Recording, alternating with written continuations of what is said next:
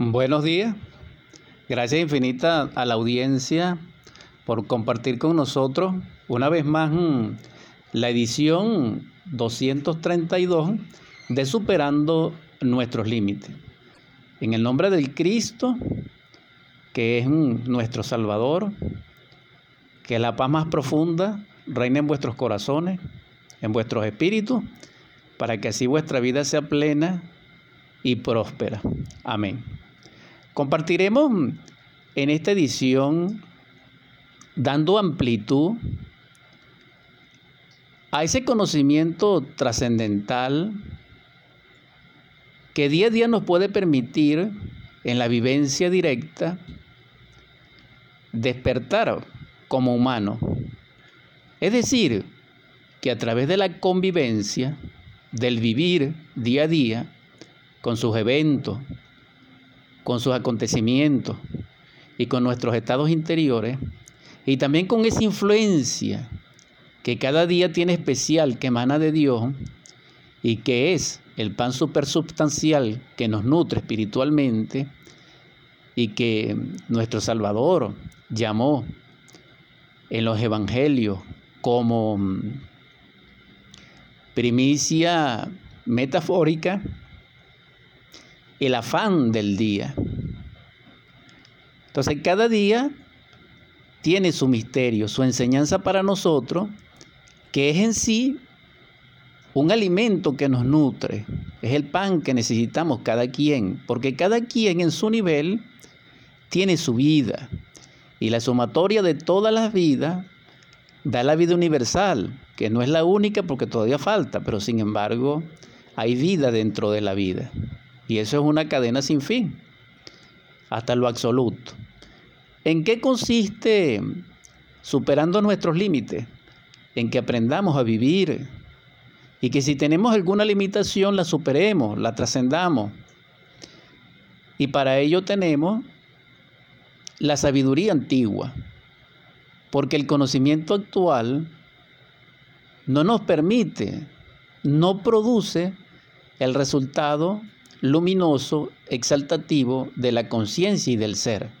En otras palabras, la educación actual, la cultura actual, carece de los valores trascendentales del ser y no nos enseña a vivir, porque de hecho, en el panorama actual, todo está convulsionado y colapsado.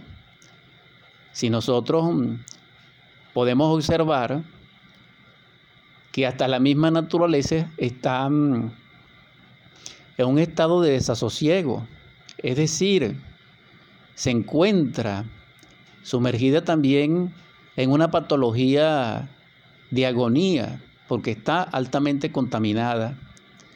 Pero ¿quiénes la contaminaron? Nosotros. Pero ahora se dice, eh, en ese verbo sesgado del anticristo y del falso profeta, de que es un efecto de, mm, del cambio climático, pero no es así. Ciertamente nosotros somos los responsables de ese cambio climático. Si cada uno de nosotros, hermanos, hermanas, no cambia interiormente, la sociedad no cambiará ni el mundo cambiará, porque Ciertamente, el Cristo nos trajo el camino. El Cristo nos trajo la vía. El Cristo nos trajo la enseñanza. Pero esa enseñanza es el reino de los cielos. Es el imperio de la luz. Es el tributo al amor. Es la compasión, es el perdón. Es la trascendencia absoluta de vivir. Es la dicha inagotable que se siente al servir, al sonreír, al abrazar. Entonces esa enseñanza crística, que es trascendental, es liberadora y es sencilla, porque simplemente tiene un solo contenido, que es infinito y que es amar a Dios sobre todas las cosas y que es amar al ser dentro de uno mismo, aquí y ahora. Y el cual es amar al ser de nuestro semejante aquí y ahora. Entonces no hay más requisito, no hay más condición, no hay un más. Ahora bien, si nosotros reflexionamos y hacemos un inventario psicológico de nosotros mismos, podríamos responder si nosotros estamos en esa corriente del amor, del amor crístico, del amor verdadero, del amor sin adjetivo, sin añadidura. Porque no estoy hablando del amor mm, sexual, del amor romántico, del amor sentimental, del amor emocional, del amor conyugal, del amor consanguíneo, del amor platónico. Ni siquiera estoy hablando del amor mm, ese que connotan actualmente dándole un aire superlativo, tampoco, que estoy haciendo esfuerzo para recordarle el nombre, el adjetivo, pero no lo he recordado. Entonces, ese amor simplemente es el crístico, es el que emana como efusión perfecta del corazón del Logo Solar, del Padre Creador, y que lo envió a través del Hijo en carne y hueso para que nos diera la fórmula, la clavícula, la sabiduría que nos permitiera humanizarnos. Es decir, Él nos trae el reino de los cielos. Él no nos trae una sabiduría terrenal, no. Él nos trae el cetro de los reyes, pero en la divinidad. Él nos trae no el atavío o la vestidura de un rey, sino que nos trae la vestidura del traje del alma. Él nos trae la enseñanza del hogar. Él nos trae esa enseñanza simple que consiste en vivir conscientemente. Esa es la enseñanza del Cristo y que tiene como núcleo el Padre, la obediencia, porque Él siempre dijo, la sabiduría de mi Padre, pero al dirigirse en esa dirección, nos enseña y devela que la sabiduría del Padre es la obediencia del Hijo. Y esto es maravilloso porque confirma la enseñanza salomónica de que la verdadera sabiduría consiste en el temor a Dios, que traduzco como el amar a Dios sobre todas las cosas porque también sabemos en psicología gnóstica crística de que mm, el temor es un defecto psicológico. Claro, en aquellos tiempos el lenguaje tendría otro sentido y otra significación etimológica. Sin embargo, vamos a considerarlo como amor, no como miedo. Pero también Salomón decía que el principio del entendimiento era mm, tener rectitud en la vida, es decir, no hacer el mal. Pero como quiera que la palabra mal es una palabra inexacta, sesgada actualmente, entonces vamos a confirmarla como una vida recta, en rectitud a la luz. Entonces, sintetizando, la sabiduría crística, que es el reino de los cielos, que es la bienaventuranza, que es la primicia de los cielos para el hombre, tiene como fundamento la verdad. Buscad la verdad y ella os hará libre. Pero la verdad es la experimentación de la vida divina en Dios dentro de nosotros. ¿Por qué? Porque Dios es la verdad. Y quien experimente esa verdad, haciéndose partícipe de Él en su gracia, comprende la verdad. Y en ese instante es libre y tiene el impulso permanente para luchar por la libertad. Hermano, hermana, ¿por qué nosotros somos esclavos de sí mismos, de la sociedad, de la cultura, etc. Porque nuestra conciencia es esclava del yo. Cuando nuestra conciencia humana y divina sea liberada del yo, podemos experimentar la primicia o las primeras manifestaciones de la verdad y de la libertad. Porque mientras nosotros tengamos nuestra conciencia letargada, dormida, en estado de hipnosis, nosotros no conocemos la verdad, ni siquiera desde el punto de vista físico-químico, porque todo lo que nos rodea a nosotros es aparente, es ilusorio, es un reflejo de la realidad, no es lo real. ¿Cómo podemos comprender eso? Trabajando sobre sí mismo. Y que Dios nos permita, en el espíritu de la develación y de la revelación del Espíritu Santo dentro de nosotros, despertar en lo real. Entonces, cuando Él nos dice, busca la verdad y seréis libres, si la experimentamos, nos está hablando de la religión. La religión no es una iglesia. La religión no es un compendio de literatura eclesiástica o litúrgica o ritualística o ceremonial o espiritual o psíquica, no. La religión no es un texto, no es un código, no es la Biblia, no. La religión es un grupo de personas de buena voluntad que se ponen a orar, no. La religión es la experimentación de la vida real, libre en su movimiento, experimentada por un ser en el seno de la realidad de Dios, por su gracia, y debidamente comprendido en su sistema nervioso central, en la mente y en el intelecto, y que pueda ser explicado. Eso es una religión. Que después de allí deviene lo religioso, sí, y que después de eso, a través del tiempo, se degenera en una forma religiosa, sí, hasta tal punto de que actualmente dicen que la religión es negativa, es esclavizante y es el opio de los pueblos. No, eso es una falsedad, esa es una opinión anticrística, esa es una opinión del inicuo y del falso profeta. ¿Por qué?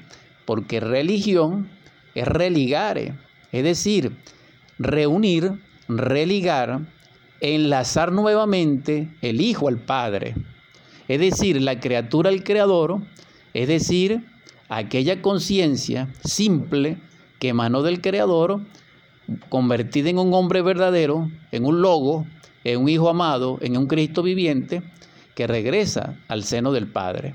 Y ese proceso es religioso. Ese proceso proviene de la religión porque proviene de la verdad. Aclarado ese término, podemos decir entonces que el que comprende la verdad es porque tiene un corazón profundamente religioso, místico. Es decir, un corazón no engrosado por el placer, un corazón no endurecido por la teoría, por el dolor, por el engaño, no. Entonces aquí volvemos a entrar al tema de la verdad. Ciertamente, si seguimos a paso con oído espiritual y con agudeza del corazón contemplativo a la sabiduría, descubrimos que si el Cristo trajo la verdad y nos dice, buscad la verdad y ella os hará libre, es porque el Padre es la verdad. Y, es porque la verdad es el Padre y es lo real. Esa conexión es la que debemos buscar a cada de la vida. ¿Por qué? Porque la vida manifiesta no es igual a la vida inmanifiesta, en el sentido de que la vida espiritual no es igual a la vida emocional, no es igual a la vida mental, no es igual a la vida vital, no es igual a la vida físico-química, sino que tienen semejanza. ¿Por qué? porque cada una de ellas está regida por leyes diferentes. Es decir, las leyes que rigen el mundo emocional, las leyes que rigen el mundo espiritual, las leyes que rigen el mundo físico, químico, fenoménico, no son iguales. ¿Por qué? Porque la dimensionalidad o la energía que vibra en un mundo es diferente al otro. Sin embargo, se complementan, penetrándose y compenetrándose sin confundirse, para así integrar la vida, ciertamente. Entonces, el llamado es a la verdad. Pero esa verdad implica la experiencia mística de nuestra conciencia en cada acto, en cada estado interior, a cada instante. Ahora bien, esa es nuestra vía de vivir. Nosotros en nuestro interior, en nuestra facultad de cognición de vivir, vivimos así. O en otras palabras, cada instante que vivimos, analizamos nuestro estado interior, qué emociones sentimos, qué pensamientos rondan en nuestra mente, qué conflicto íntimo tenemos a nivel de intención. Y en esa misma expresión y dirección, qué impulsos instintivos o motores o sexuales tenemos. Y mucho más profundamente también podíamos preguntarnos de ese instante, ¿qué podemos soñar en la noche? Esto es importante, hermano, hermana, porque para nosotros transformarnos, para nosotros humanizarnos, para nosotros ser libres, necesitamos comprender la esclavitud psicológica en que nos encontramos. Porque nuestra esclavitud ciertamente no es social, aunque no somos socialmente libres. Pero vamos a considerar que sí lo somos. Pero esta consideración está entre comillas porque está condicionada. Entonces, ninguno de nosotros es libre. Es decir, tiene soberanía sobre su voluntad libre, expresada como señorío de su propia vida y de su entorno y de su propiedad. Sin embargo, si hay seres libres, pero los pocos seres que han sido libres y que libres son, porque al ser libres son inmortales, son permanentes, son prácticamente no solamente cristianos, sino que son Cristo vivientes para poder ser libres. Porque el que da la libertad es el Cristo. Porque el Cristo, como fuerza, como sustancia, como energía, en el cosmos infinito, por gracia de Dios, es el permanente. Es decir, el que tiene el poder de permanencia sobre lo corruptible y sobre lo incorruptible es el Cristo.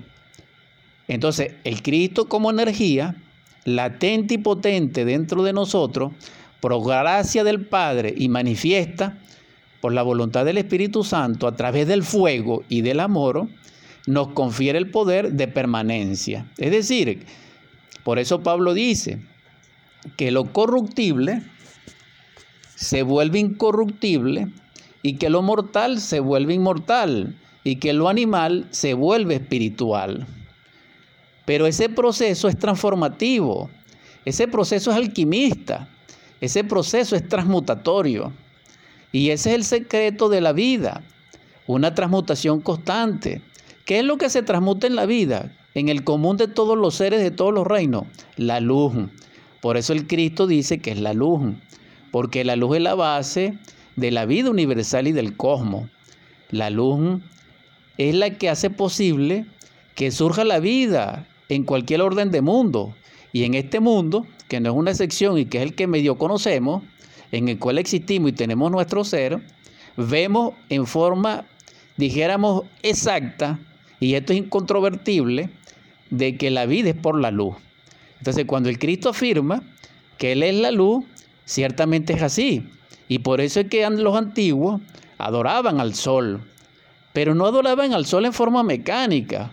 Y no nos podemos reír de eso, porque si no, ellos también se pueden reír de nosotros, porque nosotros adoramos el Cordero. Nosotros adoramos la paloma del Espíritu Santo. Nosotros adoramos mm, el símbolo de la estrella de David, etcétera, etcétera. Pues. Cuando digo adoramos, digo de cultura. Entonces, debemos respetarnos, porque cada símbolo, cada arquetipo de cualquier cultura, cada expresión cultural de un conglomerado humano, tiene una enseñanza, pero esa enseñanza oculta en un texto, oculta en una talla, oculta en una oración, oculta en un templo, oculta en una escultura o en una estructura edificación o dijéramos en una pintura o en un cántico es transmisible, es a la conciencia despierta y es un proceso gnóstico, porque gnóstico es el que conoce, es decir, el que tiene la conciencia gnóstica del conocimiento aprehensivo de lo real. Por eso la gnosis es conocimiento directo de lo real, pero quien carece de esa gnosis cristiana no puede comprender el cristianismo verdadero, primitivo, que es así dicerá, y que consiste en la verdad y que consiste en el fuego. Porque Dios es la verdad, pero también Dios es fuego, pero también es amor. En eso coincidimos todos al respecto. ¿Qué es Dios? Amor. ¿Qué es Dios? La verdad. ¿Qué es Dios? el fuego. Entonces la clave está en el fuego y en el amor. Quien sea capaz de comprender la clavícula del amor y del fuego es cristiano porque puede trabajar con la cruz. Eso lo hemos dicho y lo hemos mencionado mucho en programas precedentes de superando nuestros límites. Entonces la clavícula es experimentar la verdad. Pero la verdad está, está contenida y oculta, hermanos, hermanas, en cada instante de la vida. Porque la vida que fluye del logo solar como padre,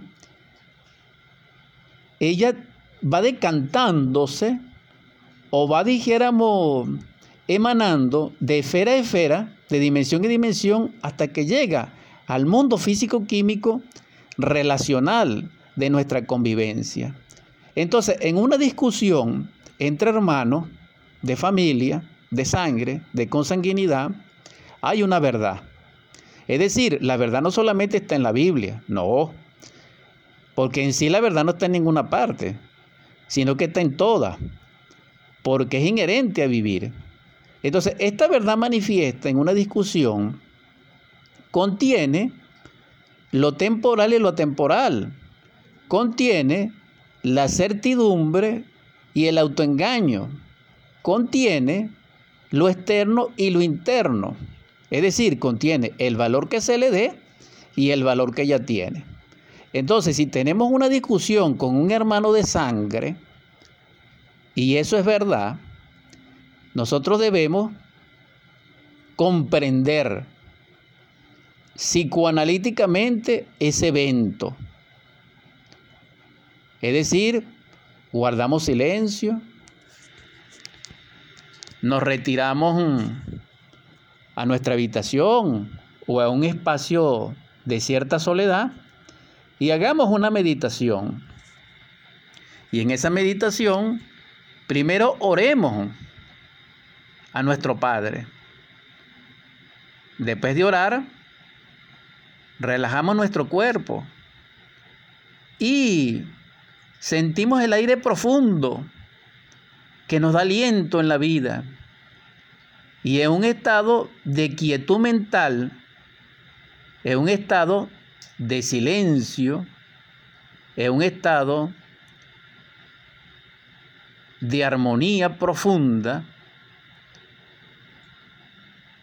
Reconstruimos la escena que pasó de discusión para extraer la verdad pero no porque la imaginamos, no. El proceso de reconstrucción mental sí es imaginativo porque lo acabamos de vivir. Pero si lo estamos haciendo conscientes, en recuerdo de sí, y como hemos invocado a la divinidad de nuestro Padre en nosotros, el Espíritu Santo nos puede revelar la naturaleza psicológica de ese error, de ese defecto, de ese pecado, y podemos comprender la verdad de ese error. Cuando la verdad de ese error ha sido comprendida porque nuestro ser nos lo ha develado, comprendemos la verdad y no volveremos a cometer ese mismo error. No caeremos nuevamente en la amargura de quitar la paz a nuestro hermano, de ofenderle, sino por el contrario, nos acercaríamos a Él, nos uniríamos a Él, porque el amor tiene como fuerza la unión. Entonces no nos separaríamos, que es la fuerza del ego. El ego nos separa, el ego nos divide, el ser nos une. Entonces esto es importante, hermano, hermana. Cada instante para nosotros de vida debiera ser autoobservado, debiera ser contemplado profundamente dentro de nosotros. Entonces así nosotros viviríamos conscientemente y viviríamos en forma responsable. No como una máquina humana, no. No en forma irresponsable, no. No como cualquiera, no.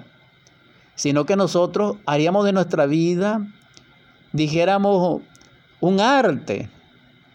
Porque entonces comprenderíamos que sufrimos y que somos inconscientes y que tenemos problemas, entre comillas, es por el estado psicológico de nuestro mundo interior.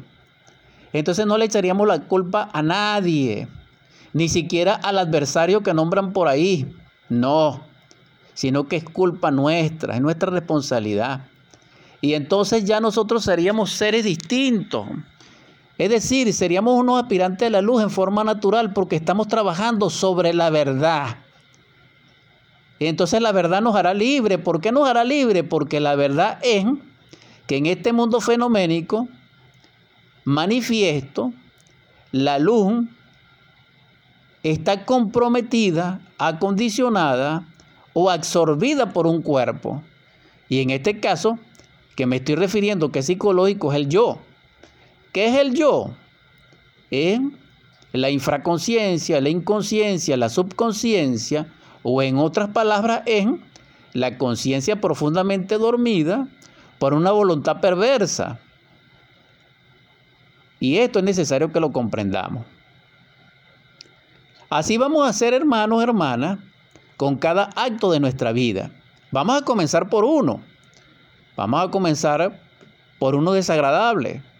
Pero vamos a comenzar para que pongamos en práctica el verdadero cristianismo, para que realmente seamos cristianos, para que realmente tengamos la conciencia antropocéntrica de servir a nuestros hermanos con amor y en forma objetiva, en forma eficaz. Esto es importante. ¿Cómo podemos lograrlo? haciendo de nuestra vida a cada instante, a cada día, ese proceso, ese trabajo, que no es más que vivir el drama cósmico en el aspecto de niégate a ti mismo.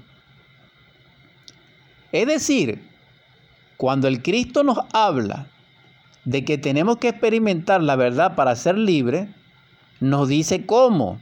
Y uno de esos cómo es niégate a ti mismo. Entonces, negarse a sí mismo es negar el yo, es negar la personalidad, es negar lo que soy para que él, que es él, que él es él en mí, sea afirmado, pero no como yo, sino como ser. Porque hay una diferencia abismal entre el ser y el yo. Esta es la verdad, hermano. ¿Cuál es otra verdad interesante que tenemos que plantear? que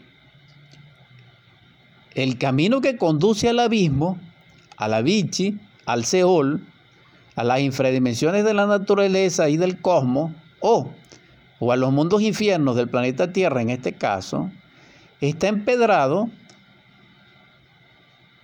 con muy buenas intenciones. Es decir, que una verdad manifiesta en el universo y confirmada por todos los sabios que en el mundo han sido y que han gozado de la iluminación del Espíritu Santo, es de que el alma se pierde en la muerte segunda. Y esto es algo extraordinario porque quien describe esto sabiamente, en forma muy ilustrativa, es en la Divina Comedia Dante Alighieri. En su viaje a los círculos y que él llamó la Divina Comedia. Entonces la Divina Comedia es la develación magistral y crística de un gran maestro como Dante Alighieri, donde nos enseña a nosotros en forma develada los misterios del abismo y de la muerte segunda.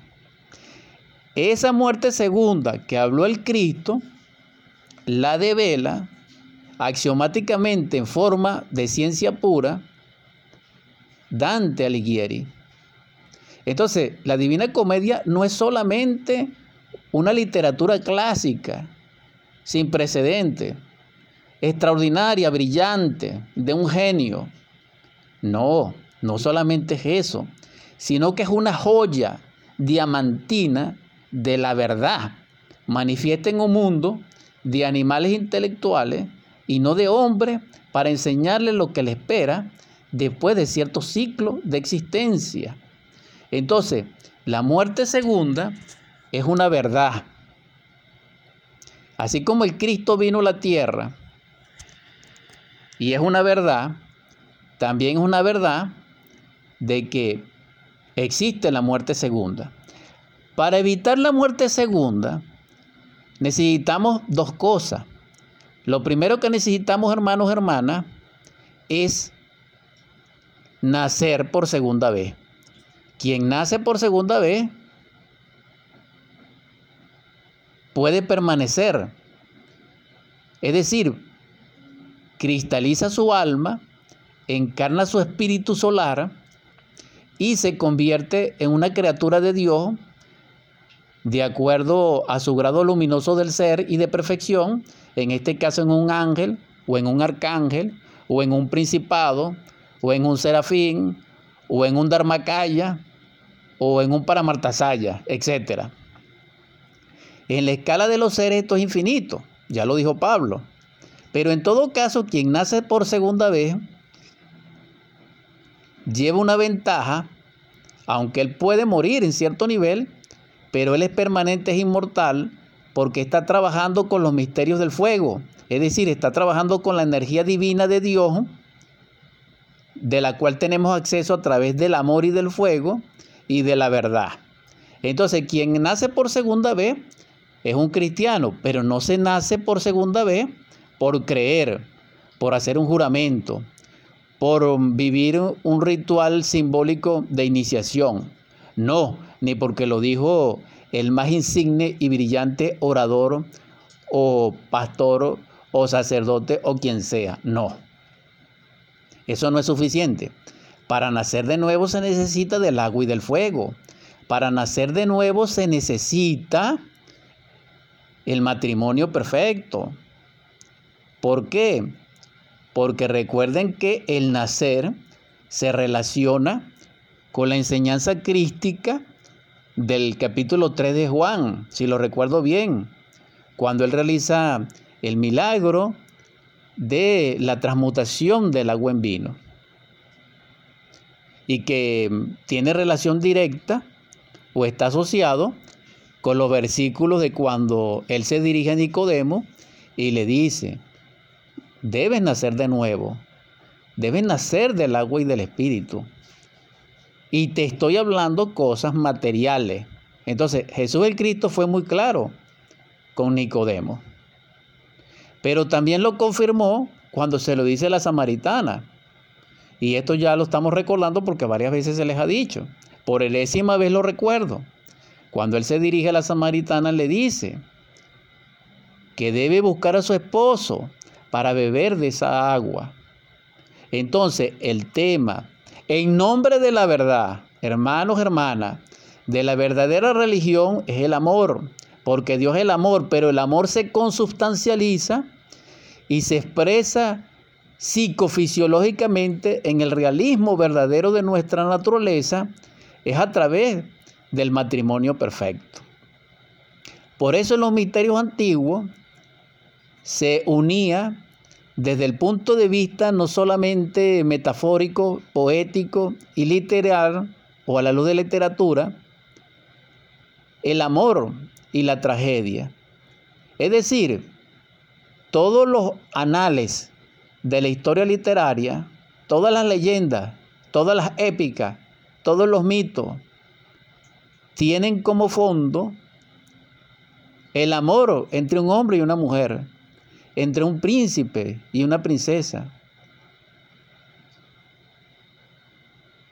Por eso el Cristo dice de que el reino de los cielos, que la enseñanza de la verdad que él trajo por orden del Padre, es semejante a una boda. Entonces, cuando el Cristo dice esto, afirma que existe una relación intrínseca entre el erotismo trascendental de la energía creadora y de la espiritualidad. Por eso todas las religiones del mundo, en forma o en principio, tienen dioses y diosas.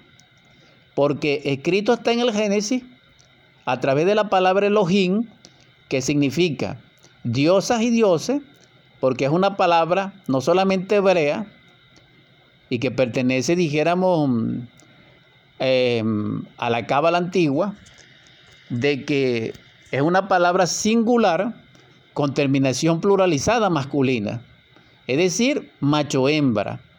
Entonces, un Elohim, a la luz de Moisés, es macho-hembra. Entonces, Dios no puede ser totalmente masculino. No, porque entonces estaríamos, seríamos ateos, seríamos escépticos. Porque ¿dónde está el amor?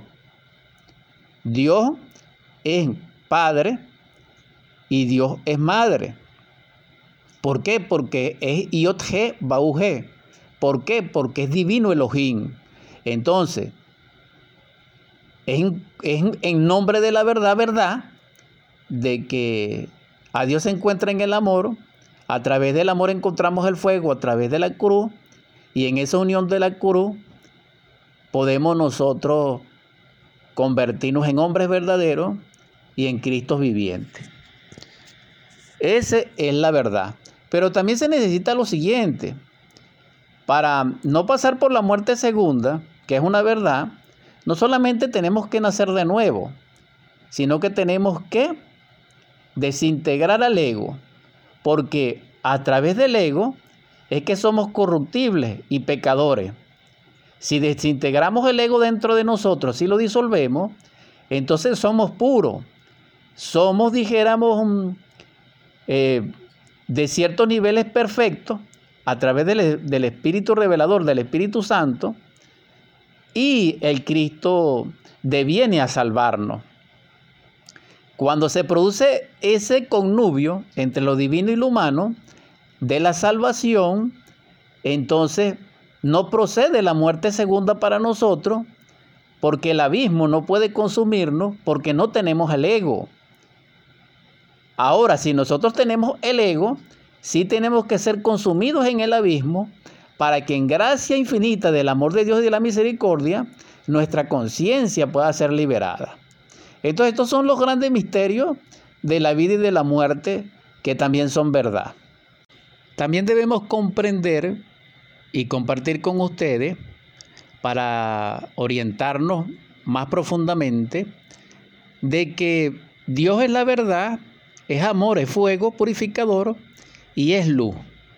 Está escrito en Juan, no solamente en su evangelio, sino también en sus epístolas maravillosas, de que mm, Dios es luz.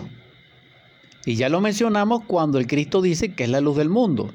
Si el Cristo es la luz del mundo, como es el Hijo, el Padre es el principio de la luz. Porque la luz emana de la luz. Es decir, de la luz inmanifestada. Entonces la luz vino y nosotros no la comprendimos cuando se refiere al Cristo en esta epístola maravillosa. Porque el Cristo resume la verdad que viene del Padre, pero también resume el poder luminoso del Espíritu Santo de velador, porque Él es el medio, Él está entre el Padre y está entre el Espíritu Santo. Entonces Él tiene y posee en forma intrínseca como inmanencia las dos propiedades, tanto del Padre como Dios, tanto del Espíritu Santo como Dios, manifiesto en esa Trinidad. Entonces, si la luz es la verdad,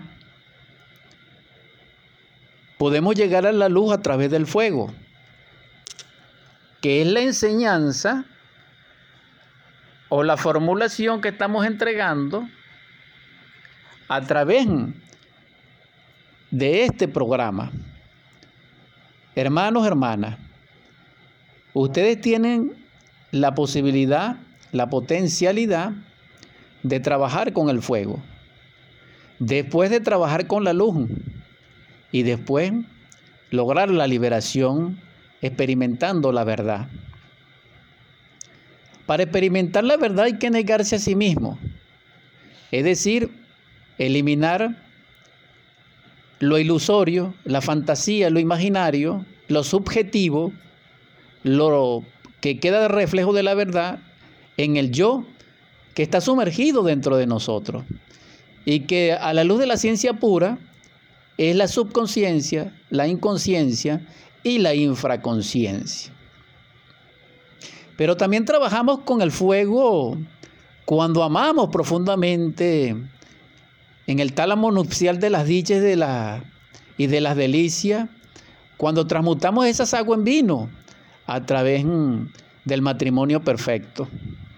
Porque en estos tiempos, en el pacto crístico, no solamente está el perdón, sino que también está que todo ser viviente, en cuerpo físico humano puede lograr la cristificación en su hogar. Es decir, el templo sagrado debiera ser el hogar, la sagrada familia. Entonces todo padre de familia debiera ser un sacerdote de Dios. Toda madre de familia debiera ser una sacerdotisa de Dios, del templo del amor. Y todo hijo debe ser el acólito de todo templo maravilloso del amor. ¿Por qué nosotros hacemos las cosas tan difíciles? ¿Por qué? Hemos terminado prácticamente la edición 232 de Superando nuestros límites. Hago una exhortación a la audiencia que me sigue a través mm, de esta emisión y a través mm, de internet por mm, YouTube. A través de Superando Nuestros Límites por Daniel Rodríguez en YouTube, de que rompamos cadenas con las tinieblas, con el error, con el dolor. Vamos a despertar en el amor, en la belleza, en la paz, en la fraternidad, en la unión, en lo real. Vamos a, desplegar nuestras alas espirituales con la esperanza y la fe de vivir en compasión y de vivir plenamente en dicha lo más que podamos, porque podemos hacerlo a través del despertar de la conciencia y a través de la transformación de las impresiones. Vamos a convertir rápidamente estas ondas hercianas de cristal AM610 en oratorio, en el nombre del Cristo, por la caridad universal, de acuerdo a la ley, a ti, Señor nuestro, que eres nuestro libertador, nuestro redentor, que eres el nombre sobre todo nombre, que eres el unigénito de los muertos, porque resucitaste y ascendiste a los cielos del Padre, te ruego que en los hogares donde yace un cuerpo enfermo, un cuerpo abatido, afligido por el dolor, derrame sobre ellos tu espíritu de sanación y de vida. Perdónale, Señor, perdóname. También te ruego que en los hogares donde impere el hambre, la miseria, la desolación, la carestía, derrame sobre ellos, Señor, tu espíritu de abundancia, de prosperidad y de riqueza para tu gloria. También te suplico que en los hogares donde reina el grito, el odio, la discusión, la separación, el divorcio, el engaño, la traición, el golpe, la violencia, el miedo, Derrame sobre ellos, Señor, tu espíritu de paz, de concordia, de consolación, de amor, de unidad, donde reine la dicha inefable y el resplandor de la luz de la Sagrada Familia, donde el beso sea santo, sea el ósculo, y donde la dicha inefable de la belleza reine soberana, Señor, en tu espíritu y en tu gracia para que este mundo sea renovado, Señor, en esperanza. También te suplico, Logos Divinos, que despiertes en nosotros el amor que hay en ti, ese amor crístico, para que podamos amar a nuestros niños, para que podamos jugar con ellos, para que podamos proporcionarles belleza, para que podamos amar, guiar y fortalecer a nuestros jóvenes, para que podamos con ese amor en ti, Señor, y en tu gracia y misericordia, ayudar a nuestros ancianos, honrarle, sanarle, acompañarle. También, Señor, realiza con ese amor el milagro de hacernos humanos para todos aquellos que puedan crearte el traje de bodas del alma. También te ruego, Señor, que consueles nuestro dolorido corazón de los seres que amamos que se nos han ido. Y para ellos te pido tu bendición, prosperidad libertad y que si puedan regresar, amén, así sea, y apórtale los recursos para ellos, Señor, de acuerdo a la ley y por la caridad universal. Que Venezuela llore y que nosotros lloramos, Señor. También te suplico que puedas darnos la libertad, Señor. Por último, en nombre de mm, la humanidad huérfana, cara, Derrama sobre nuestros príncipes, Señor, el espíritu de sabiduría y de amor en sus corazones, para bien de la humanidad doliente. Amén. Amén. Amén.